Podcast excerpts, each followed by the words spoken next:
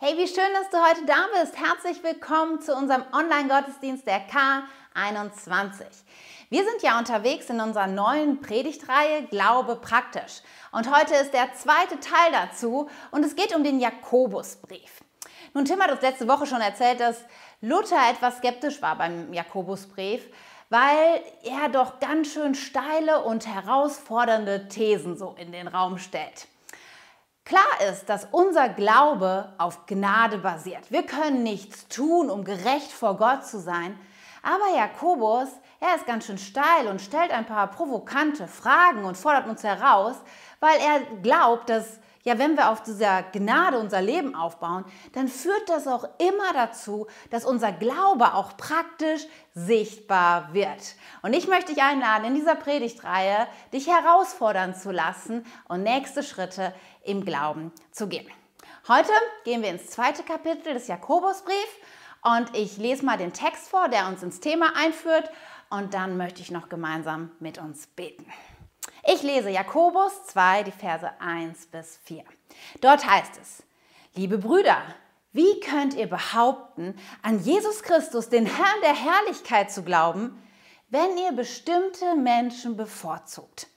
Nehmen wir zum Beispiel an, in eure Gemeinde kommen ein teurer, gekleideter Mann mit kostbarem Schmuck und ein armer Mann in schäbiger Kleidung. Und ihr würdet dem Reichen besondere Aufmerksamkeit schenken und ihr einen guten Platz anbieten, zu dem Armen aber sagen, du kannst stehen bleiben oder setz dich doch da drüben auf den Boden. Zeigt diese unterschiedliche Behandlung nicht, dass ihr euch von falschen Motiven leiten lasst? Jesus, ich danke dir so sehr, dass du uns liebst. Und ich bete einfach, dass du heute zu unserem Herzen sprichst. Und da, wo wir vielleicht falsche Motive haben, da, wo Dinge in unserem Herzen nicht in Ordnung sind, Heiliger Geist, da deckt es auf und spricht zu uns, veränder uns. Ich lade dich ein, Jesus, dass du an uns wirkst. Und du bist treu, du wirst ein gutes Werk in uns tun. Und ich danke dir so, dass du heute bei uns bist. Amen. In der Vorbereitung der Predigt musste ich so zurückdenken an den Anfang meines Studiums. Also wir spulen zurück, Mitte der 90er Jahre. Ich habe in Dortmund studiert, Pädagogik. Und mit mir zusammen haben, glaube ich, weit über 300 Leute angefangen zu studieren. Und ich kannte niemanden von denen. Und ich kann mich noch erinnern, so an die ersten Vorlesungen in diesen großen Hörsälen. Und man hat sich dann so umgeguckt und geschaut und so die Menschen so gescannt und überlegt, okay, mit wem möchte ich irgendwie näher in Kontakt kommen, mit wem möchte ich zusammenarbeiten, wer könnte sogar vielleicht ähm, Freunde von mir werden. Und sehr schnell gab es dann so drei unterschiedliche Kategorien. Da gab es als erstens die Normalos. Die sahen eigentlich sehr nett und sympathisch aus und auf den ersten Blick dachte ich, wow, das sind Leute, mit denen würde ich gern zusammen sein. Dann gab es auch noch so die seltsamen Typen, die so ein bisschen durch ihre exzentrische Kleidung, vielleicht auch so ein bisschen alternativ, vielleicht manchmal auch ungepflegt daherkamen. Und das war so eine andere Gruppe von Menschen, die mir direkt ins Auge fiel. Ja, und dann gibt es ehrlich gesagt auch immer noch die, die Streber, die immer in der ersten Reihe saßen, sich immer um Zusatzaufgaben gerissen haben. Und während ich die Pausen auch schon mal so im Café vollbracht, äh, verbracht habe, waren die immer in der Bibliothek, um zu lernen. Und ich habe dann sehr schnell gedacht, also die Normalos, ich glaube, da ähm, werde ich mich so mehr mit beschäftigen. Aber dann muss ich feststellen, dass es da auch noch eine Unterscheidung gab, nämlich zwischen den Normalos, mit denen du zwar vielleicht guten Kaffee trinken konntest, aber wenn es darum ging, zusammenzuarbeiten, ja, und ein Referat oder eine Hausarbeit zu erstellen, haben die zwar immer gesagt, ja, ja, ich mache das fertig, übermorgen hasse die Datei. Aber drei Wochen später war immer noch nichts da. Und dann dachte ich, okay, mit denen kann ich doch nicht so viel anfangen. Und übrig blieben die Normalos, die fleißig, zuverlässig waren. Und mit denen habe ich dann mein Studium gestaltet. Ich weiß nicht, wie es dir geht. Vielleicht hast du auch solche Schubladen und Systeme. Und darf ich dich heute mal fragen, ja, welche Labels kleben auf deinen Schubladen? Wie beurteilst du Menschen? Ja, wie, mit wem verbringst du gerne Zeit? Wen lehnst du lieber ab? Suchst du die Nähe der Erfolgreichen und Coolen? Was ist mit deinen Schubladen? Und der Titel meiner Message heute ist Schublade auf, weil ich glaube so sehr, dass es Jesus Agenda ist, dass wir nicht Schubladen in unserem Leben haben, sondern dass wir Menschen lieben und jedem gleich begegnen. Nun, ich könnte mir vorstellen, dass so die erste Reaktion ist, wenn ich dich nach deinen Schubladen frage, dass du sagst, na ja, also eigentlich, ich bin tolerant. Das ist ja auch die politisch korrekte Antwort, irgendwie zu sagen, nee, nee, ich habe nicht solche Schubladen. Aber wenn wir mal ganz ehrlich sind, dann glaube ich schon, dass jeder von uns ganz schnell Menschen irgendwie einsortiert. Und ich möchte einen kleinen Test mit dir machen. Stell dir folgende Situation vor. Heute Abend hast du an deinem Abendessentisch noch zwei Plätze frei. Und ähm, du hast die Möglichkeit, dazu Leute einzuladen. Und ich zeige dir jetzt ein paar Bilder und du kannst entscheiden, welche dieser Leute du dabei haben möchtest. Ich weiß nicht, wie es dir geht. Bei wem kannst du dir gut vorstellen, dass er mit dir zusammen ist? Sich vielleicht mit deinen Kindern unterhält? Bei wem denkst du, ah nee, den habe ich nicht gern zu Hause? Wer ist für dich seltsam und, und fremd, bedrohlich vielleicht auch? Wer ist sympathisch? Mit wem würdest du gern mehr Zeit verbringen? Keine Ahnung, wie es dir so geht mit diesen ganzen Bildern und wie du Menschen so einteilst und, und welche Leute wirklich bei dir abends dann am Abendessentisch sitzen würden. Aber ich glaube, jeder von uns hatte irgendwelche Reaktionen gerade bei den Bildern und hat sich entschieden für den ein oder anderen als Gast an seinem Tisch. Nun, ich glaube, dass wir oft an dieser ersten Reaktion nicht viel ändern können. Wir sehen Menschen und spontan denken wir, hm, nett, sympathisch, hm, weiß nicht. Und ich glaube, diese erste Reaktion ist nicht so schnell zu verändern, weil unser Gehirn so tickt, dass es schnell Kategorien macht, um unser Leben auch einfach zu vereinfachen. Aber der nächste Schritt, der zweite Moment, wo wir uns darüber bewusst werden, dass wir vielleicht Menschen in manche Schubladen und Kategorien packen, dass wir vielleicht doch Vorbehalte und Vorurteile entwickelt haben. In diesem zweiten Schritt können wir eine Entscheidung treffen. Und darüber wollen wir heute ein bisschen nachdenken, was das für eine Entscheidung ist. Aber zuerst möchte ich einfach mal ein paar Gedanken uns, mit uns darüber machen, wie ist eigentlich Gott unterwegs? Hat er auch solche Schubladen? Ja, wie sieht er uns Menschen? Sortiert er uns auch in bestimmte Kategorien? Da gibt es die Nerds, da gibt es die Erfolgreichen, da gibt es die Seltsamen, da gibt es die Armen, da gibt es die Reichen. Was wie, wie sieht Gott die Menschen? Und quer durch Gottes Wort, durch die Bibel sehen wir, dass Gott ganz klar ist. Und wir können das zum Beispiel in Römer 2, Vers 11 lesen. Da heißt es, denn Gott bevorzugt niemanden. Gott liebt alle Menschen gleich. Jesus ist für jeden auf diese Welt gekommen und er wünscht sich so sehr, dass jeder in Beziehung mit, mit ihm kommt, dass alle Menschen gerettet werden. Ja, ihm ist es völlig egal, welches Geschlecht du hast, welche Ethnie, welche Herkunft, welche Bildung, welchen Titel, welche Frisur, welchen Kleidungsstil, in welcher Wohngegend du wohnst. Jesus liebt dich. Und das gilt für alle Menschen. Wir lesen sogar in der Bibel, dass Gott einen, ja, auf etwas anderes, den Fokus legt. Und es gibt eine Geschichte im Alten Testament, die das sehr gut unterstreicht. Und zwar soll dort ein neuer König äh, berufen werden. Und es gibt einen Prophet, den Gott beauftragt, diesen neuen König zu salben, so nannte man das damals. Und dieser Prophet, er hat auch so Schubladen, in die er sich überlegt, okay, wie sollte denn so ein König eigentlich aussehen? Was für eine Statur sollte der haben? Wie sollte der beschaffen sein? Und mit diesen Schubladen ist er unterwegs und versucht, den König zu finden, den er salben soll. Und dann spricht Gott zu diesem Propheten Samuel. Und er sagt folgendes in 1 Samuel 16, Vers 7. Doch der Herr sprach zu Samuel, lass dich nicht von seinem Äußeren oder seiner Größe blenden. Ich habe ihn nicht erwählt. Der Herr entscheidet nicht nach den Maßstäben der Menschen. Der Mensch urteilt nach dem, was er sieht. Doch der Herr sieht ins Herz. Was ist los mit unseren Herzen? Jesus ist interessiert an dem Zustand unseres Herzens. Und ich möchte dich heute fragen, wie ist es um dein Herz bestellt? Die Bibel sagt uns, dass es grob gesagt zwei, zwei Situationen, zwei Zustände unseres Herzens gibt. Es gibt ein hartes Herz und es gibt ein weiches Herz. Ein hartes Herz, das ist nicht veränderbar. Ein hartes Herz, das, das kann nichts aufnehmen. Am harten Herz kann man sich verletzen. Ein hartes Herz packt Menschen in Schubladen. Ein hartes Herz kann keine Liebe weitergeben. Aber es gibt auch das weiche Herz.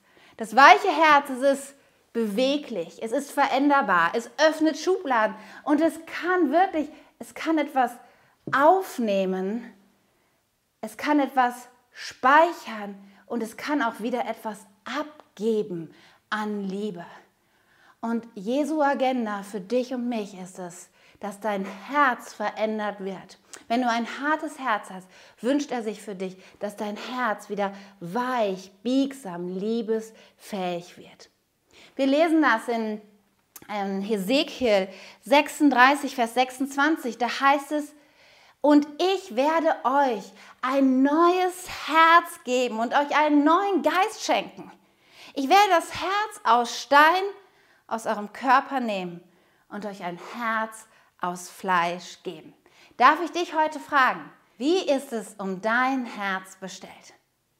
Nun, manches Mal ist es einfacher, vielleicht nicht bei sich selber anzufangen, sondern erstmal bei anderen zu schauen und die zu diagnostizieren und auf deren Herz zu achten, damit wir einen Zugang dazu finden und vielleicht auch mutig sind, in unser Herz zu gucken. In unserer Bibelstelle von Jakobus gab es ja diese Unterscheidung zwischen Armen und Reichen. Und ich dachte, lass uns doch mal auf diese beiden Personengruppen gucken und mal in ihr Herz gucken. Wie ist es um das Herz eines Reichen bestellt und eines Armen bestellt?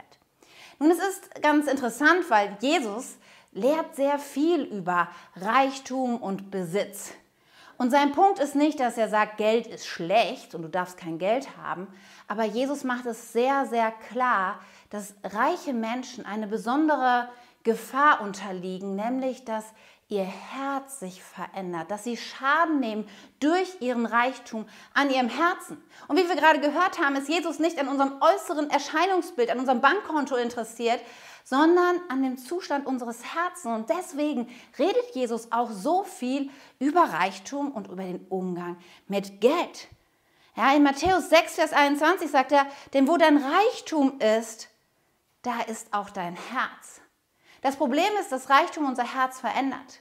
Dass Reichtum dann unsere Sicherheit wird, dass wir auch einen gewissen Stolz vielleicht entwickeln und sagen, ach, ich komme schon ganz gut alleine klar, ich habe ja genug Geld, ich bin erfolgreich, ich bin ja wer. Und dass wir uns mehr und mehr unabhängig erklären von Gott und dass wir in so ein falsches, schräges Selbstbewusstsein hineinrutschen. Und Jesus warnt uns davor und sagt, reiche Menschen haben es schwer, weil so ein Kampf um ihr Herz ist. Deswegen pass auf, wenn du reich bist, dass dein Herz in Ordnung bleibt. Aber wie ist das mit armen Menschen? Nun, Jesus, in dem, wie er lehrt und wie er mit Menschen, mit armen Menschen umgeht, merkt man sofort, er hat keine Berührungsängste. Er, er stellt sich zu den Armen und er ist jemand, der auch immer barmherzig und voller Mitgefühl mit Menschen umgeht.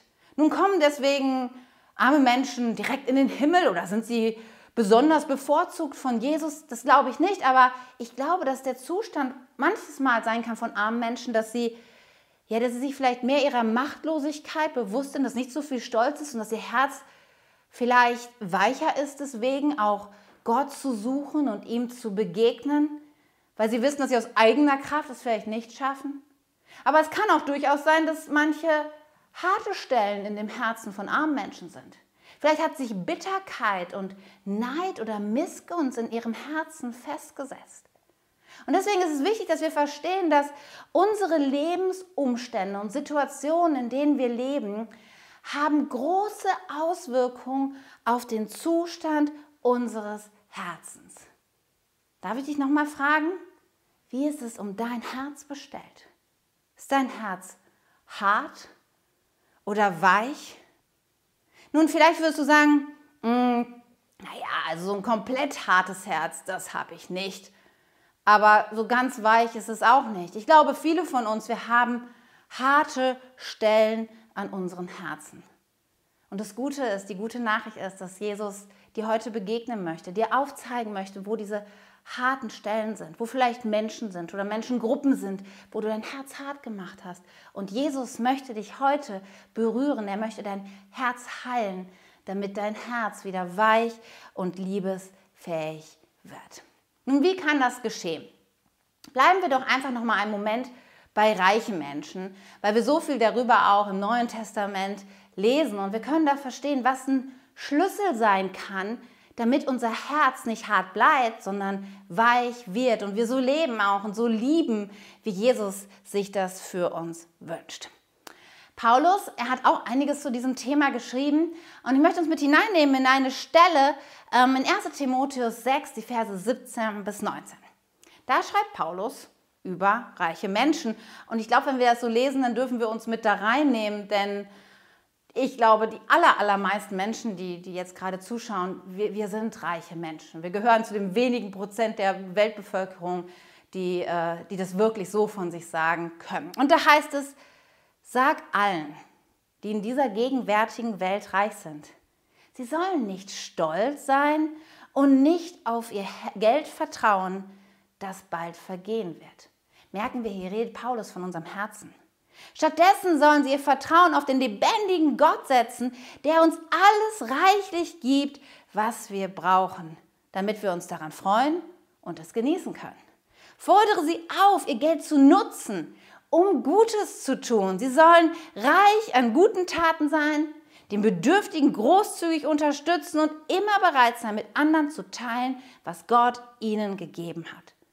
Auf diese Weise legen Sie mit Ihrem Besitz ein gutes Fundament für die Zukunft, um das wahre Leben zu ergreifen.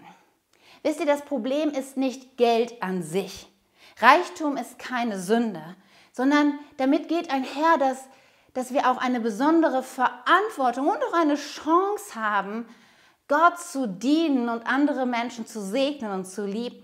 Und Paulus sagt hier, hey, ein Schlüssel, damit Reichtum nicht dein Herz hart macht, ist, dass du dein Reichtum nimmst und damit einen Unterschied machst, dass du den Nächsten liebst, dass du barmherzig bist, dass du gerne gibst. Ich kenne so viele auch Menschen, die gesegnet sind mit Finanzen und die das so großartig vorleben und damit einen Unterschied im Reich Gottes und im Leben von Einzelnen machen. Paulus zeigt uns ja auf, es gibt einen Weg raus aus dem harten Herzen, aus dem Stolz und aus dem Egoismus, nämlich zu geben und den Nächsten zu lieben. Und Jakobus, er, er unterstreicht das genau in Kapitel 2 dann auch. Denn wir können dort lesen, Kapitel 2, Vers 8 und dann auch Vers 13, da heißt es, wirklich gut handelt ihr, wenn ihr dem königlichen Gebot unseres Herrn gehorcht, wie es in der Schrift steht, liebe deinen Nächsten wie dich selbst. Wer aber barmherzig war, wird auch vor dem Gericht Gottes bestehen. Liebe deinen Nächsten und gelebte Barmherzigkeit, das sind die Schlüssel, die, die unser Herz weich, weich werden lassen und weich bleiben lassen. Und Gott möchte uns heute herausfordern, ob wir bereit sind, ihn an uns wirken zu lassen, dass unser steinernes Herz, unsere harten Stellen im Herz wirklich wieder weich werden. Nun, wie kann das gehen? Und ich habe so drei, drei Schritte, drei Steps, die ich dir einfach gerne mitgeben möchte, damit es noch ein bisschen praktischer und, und greifbarer wird. Ich glaube, der erste Schritt zu einem weichen Herzen ist, dass du eine Entscheidung triffst. Du willst nicht länger dieses harte Herz haben, sondern ein weiches Herz bekommen. Triff eine Entscheidung. Ich will kein hartes Herz mehr länger haben. Und das ist ein Moment, vielleicht Jetzt in diesem Gottesdienst, gleich wenn wir gemeinsam beten. Oder vielleicht später zu Hause, wenn du reflektierst, wo dir bewusst wird, wo die harten Stellen in deinem Herzen sind. Welche Menschen du in deinen Schubladen gefangen hältst und wo Gott dich auf die Schulter tippt und sagt, hey, lass mich ran an dein Herz. Das ist der Moment, wo wir eine Entscheidung treffen und Gott unser hartes Herz hinhalten und sagen, bitte verändere mich. Und es ist ein einfaches Gebet, das du beten kannst, aber es ist so viel Kraft und Macht da drin und wir werden das gleich auch gemeinsam am Ende des Gottesdienstes beten. Und wenn du diese Entscheidung getroffen hast, dann kommt der nächste Moment, nämlich du darfst durch Jesu Liebe Mitgefühl und Liebe für andere empfangen. Empfange Liebe von Jesus und dein Herz wird wieder weich. Es ist ein übernatürliches Ding. Wisst ihr, wir treffen die Entscheidung und dann kommt Jesus und er tut etwas Übernatürliches mit unserem steilen Herz und verwandelt es durch seine Liebe, sind wir fähig, andere auch zu lieben und Mitgefühl für sie zu empfinden. Ich kann mich an einige Situationen in meinem Leben erinnern. Ja, vor allem musste ich an einen Mann denken, der, ja, der uns mal übel mitgespielt hat, der uns betrügen wollte. Da ging es um, um Wohnungen, die wir kaufen wollten und alles. Und es war eine ziemlich, ziemlich üble Geschichte. Und ich muss sagen, ich habe mich unglaublich aufgeregt über diesen Mann. Ich war sehr zornig. Ja, mein Herz war voller negative Gefühle über diesen Mann. Und dann gab es einen Moment, wo Jesus mich angesprochen hat Katja, hey, dein Herz wird hart. Und ich dann die Entscheidung getroffen habe, gesagt, nein, ich möchte es nicht, ich möchte ein hartes Herz. Und dann ist etwas passiert, was ich nicht selber tun konnte. Jesus hat mein Herz verändert und hat es weich werden lassen. Und als ich dann diesem Mann das nächste Mal begegnete, das war total seltsam, weil plötzlich, plötzlich war nicht mehr die Härte, waren da nicht mehr diese unguten Gefühle, dieser Zorn, sondern plötzlich konnte ich ihn mit ganz anderen Augen sehen. Plötzlich war da ja, ein Mitgefühl. Plötzlich konnte ich größeres Bild sehen, dass, dass dieser Mann nicht nur einfach nur, nur dumme, blöde Absichten hatte, sondern dass auch er eine Geschichte hat, dass es Gründe hat, warum er so handelt. Und mein Herz war weich geworden für ihn. Hey, ich mache den Mut, triff eine Entscheidung und empfange dann durch Jesus Liebe und Mitgefühl für deinen Nächsten. Und dann passiert es etwas, weil es bleibt nicht nur auf dieser Gefühlsebene stehen, dann kommt der nächste Schritt, dass du Barmherzigkeit leben darfst. Denn es ist nicht nur ein, ach, ich liebe dich, sondern Liebe führt zu Aktion. Lebe Barmherzigkeit. Nun, was, Barmherzigkeit ist so ein blumiges Wort. Was, was ist damit eigentlich gemeint? Wie kann Barmherzigkeit ganz praktisch aussehen? Und ich glaube, es gibt einen großen Teil von Barmherzigkeit, wo es einfach um praktische Hilfe geht. Ich diene anderen, ich unterstütze anderen, ich helfe anderen. Da gibt es so viele Möglichkeiten, das zu tun. Und nachher am Ende vom Gottesdienst werden wir dir auch noch was vorstellen, was wir als Kirche jetzt machen wollen, wo du ganz praktisch Barmherzigkeit leben und üben kannst. Also es gibt einmal die Seite der Taten, die Barmherzigkeit ausdrückt, aber ich glaube auch, es gibt die andere Seite, die Seite der Worte, die Barmherzigkeit ausdrücken. Du kannst Barmherzigkeit leben, indem du andere ermutigst. Ja, du kannst Menschen schreiben oder mit ihnen sprechen, telefonieren. Du kannst guten Rat weitergeben. Kannst Menschen Trost schenken. All das ist sehr barmherzig. Es ist barmherzig, anderen zu vergeben. Manchmal ist es sehr barmherzig, andere einfach nur reden zu lassen und nur zuzuhören. Und es ist sehr barmherzig, wenn wir für andere im Gebet eintreten. Wisst ihr, es gibt so viele Möglichkeiten, barmherzig zu sein. Aber es fängt an mit der Entscheidung, ich will kein hartes Herz mehr. Und dann kommt Jesus, er verändert unser Herz. Er macht es weich, sodass wir Liebe und Mitgefühl für andere empfinden können. Wir tauchen ein in seiner Liebe und dann können wir diese Liebe weitergeben und ein Segen sein für andere, indem wir Barmherzigkeit leben. Und ich möchte dich heute herausfordern und fragen, darf Jesus dein Herz verändern? Darf er deine Schubladen öffnen und vielleicht sogar auch auf den Kopf stellen? Darf er dir deinen Stolz und deine Selbstbezogenheit vielleicht aufzeigen? Darf er dir ein neues Herz geben, dir Liebe und Mitgefühl für andere schenken? Und darf diese Liebe dich dann antreiben, wirklich Barmherzigkeit zu leben? Das ist meine Frage an dich heute. Das ist Gottes Frage heute an dich. Und ich möchte dich jetzt einladen, wenn du vielleicht jetzt schon merkst, ja, es gibt da diese harten Herzen, Herzenstellen in meinem Herzen. Wenn du merkst, ja, ich, ich habe so manche Schublade geschlossen in meinem Leben und du willst da raus, du willst diese Liebe haben, und du willst Barmherzigkeit leben, dann möchte ich dich einladen, jetzt ein mutiges Gebet mit mir zu beten. Warum ist es mutig? Ja, weil ich glaube, dass dieses Gebet die Kraft hat, ja, dein Leben auf den Kopf zu stellen, dir, dir neue Menschen in dein Leben hineinzubringen, ja, eine neue Dimension von, wie kannst du Menschen dienen, wie kann Gott dich gebrauchen in deiner Familie, in deinem Arbeitsplatz, an deinem Umfeld. Ja, Jesus ist daran interessiert, wie geht es deinem Herzen.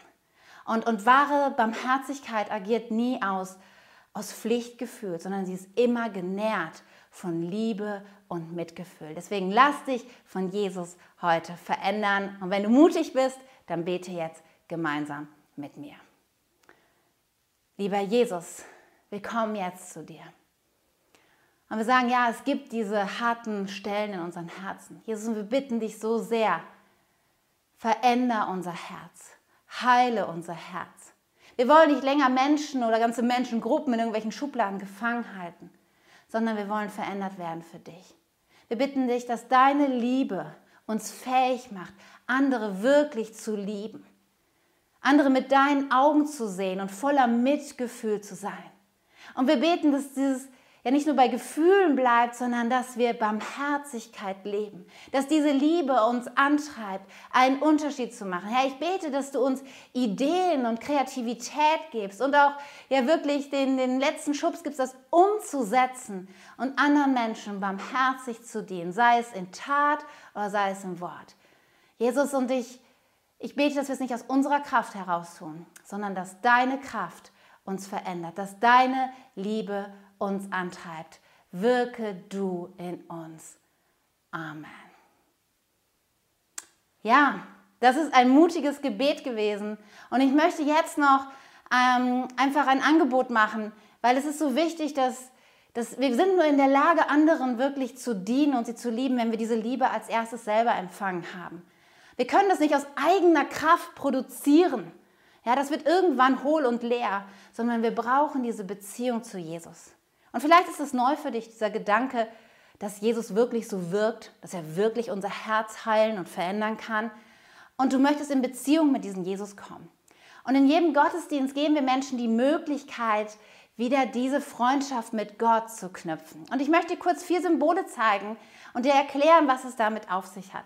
Ja, als erstes ist ein Herz und das hatten wir heute schon oft. Ja, das Herz heißt einfach, dass Gott dich liebt.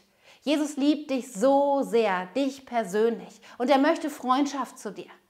Nun, das zweite Problem ist, also das Problem ist danach, dass wir aber dieses Geteilzeichen haben, nämlich wir sind nicht mehr in Beziehung mit Gott. Wir Menschen haben uns abgewendet von ihm. Wir wollten lieber unser eigenes Ding machen und dadurch gibt es eine Kluft zwischen uns und Gott. Aber weil Gott uns so sehr liebt, kommt das dritte Symbol dann dazu hat er seinen Sohn gesandt, Jesus Christus, der am Kreuz gestorben ist, um diese Kluft zu schließen, um eine Brücke wieder zu schlagen zwischen dir und mir und ihm. Und dann kommt das vierte Symbol ins Spiel. Das Einzige, was du tun musst, ist eine Entscheidung zu treffen. Das ist die Frage, möchtest du diesem Jesus vertrauen? Möchtest du in seine Liebe eintunken? Ja, und sich von deiner, seiner Liebe erfüllen und verändern lassen. Möchtest du, dass er dich rettet und dein Herr ist? Und wenn du sagst, ja, ich spüre, es gibt diesen Jesus und ich möchte in Beziehung mit ihm sein, ich möchte ihn einladen, Teil meines Lebens zu werden, Herr und Retter zu werden, dann möchte ich dich gerne einladen, jetzt ein Gebet mit mir zu beten. Und um dem Ausdruck zu verleihen, kannst du auch jetzt, du siehst einen Button eingeblendet und du kannst damit deine Hand heben. Nur du siehst es, kein anderer. Es ist ein Zeichen für dich und auch für Gott, dass es wirklich eine ernsthafte Entscheidung ist. Dass du sagst, ja, Jesus, rette mich, hier bin ich. Ich will dein Freund sein. Ich will mit dir leben. Und es ist ein so wichtiger Schritt und ich mache dir so Mut. Wenn du merkst, das ist jetzt für dich die, der Moment, dann geh diesen Schritt und bete jetzt gemeinsam mit mir. Lieber Jesus, ich komme jetzt zu dir weil ich dir mein ganzes Leben geben will. Vergib mir meine Schuld. Nimm alles weg, was mich von Gott trennt. Veränder mich durch deine Liebe. Heile mein Herz. Leite mein Leben.